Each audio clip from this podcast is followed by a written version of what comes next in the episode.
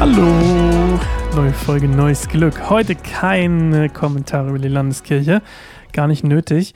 Wir wollen heute über Elihus dritte Rede reden, äh, reden ja genau.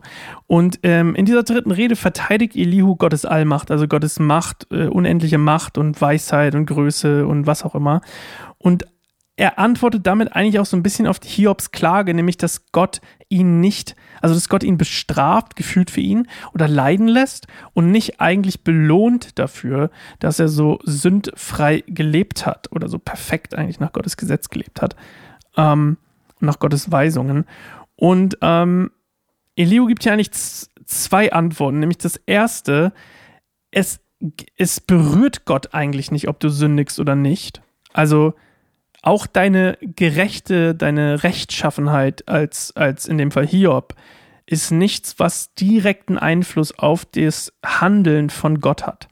Also, ne, Gott, nur weil du sündfrei lebst, muss Gott dich nicht irgendwie als Belohnung, ist ein spannender Gedanke übrigens, ähm, ist es nicht so, dass Gott dir jetzt dadurch irgendwie sich genötigt fühlt, dir irgendwie mehr Geld zu geben oder mehr Reichtum zu geben, wie es vielleicht dein Chef machen würde? Oder er arbeitet so gut, vielleicht belohne ich ihn. Sondern Gott macht das in seiner Souveränität, das ist das Erste. Aber auch mit der Sünde übrigens. Also Gott bestraft nicht jede Sünde, so wie wir das gerne wollen. Und das Zweite ist, ähm, dass sagt Eliu auch noch. Das zweite ist, hey, Gott hat dir übrigens nicht geantwortet, nicht weil er ein Arsch ist, sondern weil du so stolz bist und weil du vielleicht auch gar nicht hören wolltest, dass du äh, gesündigt hast. Und das Ganze hören wir jetzt in schön und lyrisch hoffentlich. Bis gleich. Und Eliu fuhr weiter fort. Hältst du es für richtig zu behaupten, ich bin gerechter als Gott? Und gleichzeitig zu fragen, was nützt es mir? Was habe ich davon, dass ich nicht sündige? Ich selbst will widerlegen, was du und deine Freunde gesagt haben. Schau nach oben zum Himmel und sieh, wie hoch die Wolken über dir sind. Was kannst du Gott anhaben, wenn du sündigst? Welchen Schaden kannst du ihm zufügen, wenn du viele Verfehlungen begehst? Und wenn du vor Gott gerecht bist, was schenkst du ihm damit? Hat er denn etwas davon? Nein, deine Sünden können nur deinen Mitmenschen schaden und deine guten Taten kommen bestenfalls anderen Menschen zugute. Unter der Last der Unterdrückung schreien die Menschen auf. Sie rufen nach Rettung vor der Gewaltherrschaft der Mächtigen. Aber niemand fragt, wo ist Gott, mein Schöpfer, der uns in der Nacht Loblieder schenkt, der uns von den Tieren der Erde lernen lässt und die Vögel des Himmels weise macht. Da schreien sie nun, doch er antwortet nicht, weil die bösen Menschen sich so überheben. Ganz gewiss wird Gott die nichtigen Klagen nicht erhören. Er lässt sie unbeachtet. Auch wenn du sagst, dass du ihn nicht siehst, liegt ihm deine Sache doch vor und du solltest auf ihn warten. Dass sein Strafgericht bisher nicht stattgefunden hat, heißt noch lange nicht, dass er die bösen Taten nicht sehr wohl bemerkt. Hiob reißt seinen Mund zu leerem Geschwätz auf und aus Unwissenheit macht er viele Worte. Alright, also Elihu ähm, spricht, erstmal mag ich Eliu, ist sehr, sehr spannender Charakter hier in der ganzen Geschichte. Ähm, schön, schön eingebaut irgendwie als gefühlt so ein bisschen auch als Knotenpunkt zwischen dem Gespräch, was vorher so stattgefunden hat.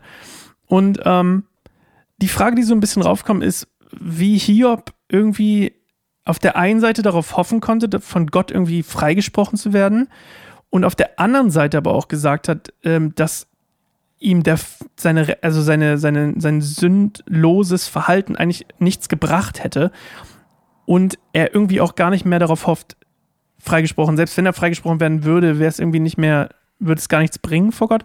Also ein bisschen widersprüchlich ist auf jeden Fall das Ganze, was Hiob so über die Kapitel aufgezogen hat, wie ihr vielleicht schon gemerkt habt.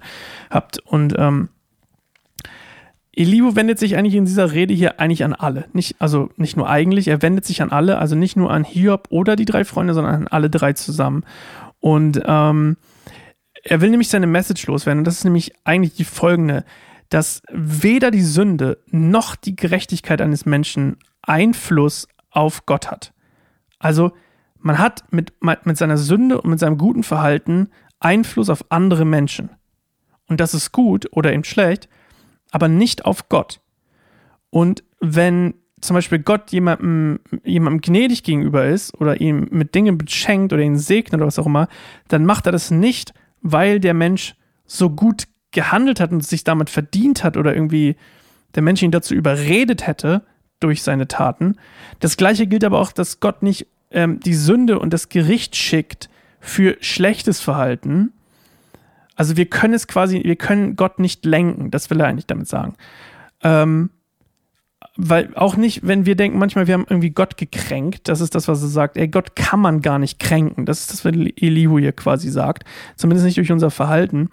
Und so ist es quasi, was er sagt, Gott ist bei, auf niemandes Seite irgendwie mehr als bei jemand anderem. Also er ist auf allen gleich sozusagen. Und die, das Fehlverhalten eines Menschen kann quasi nur dem Menschen selbst schaden, aber nicht Gott.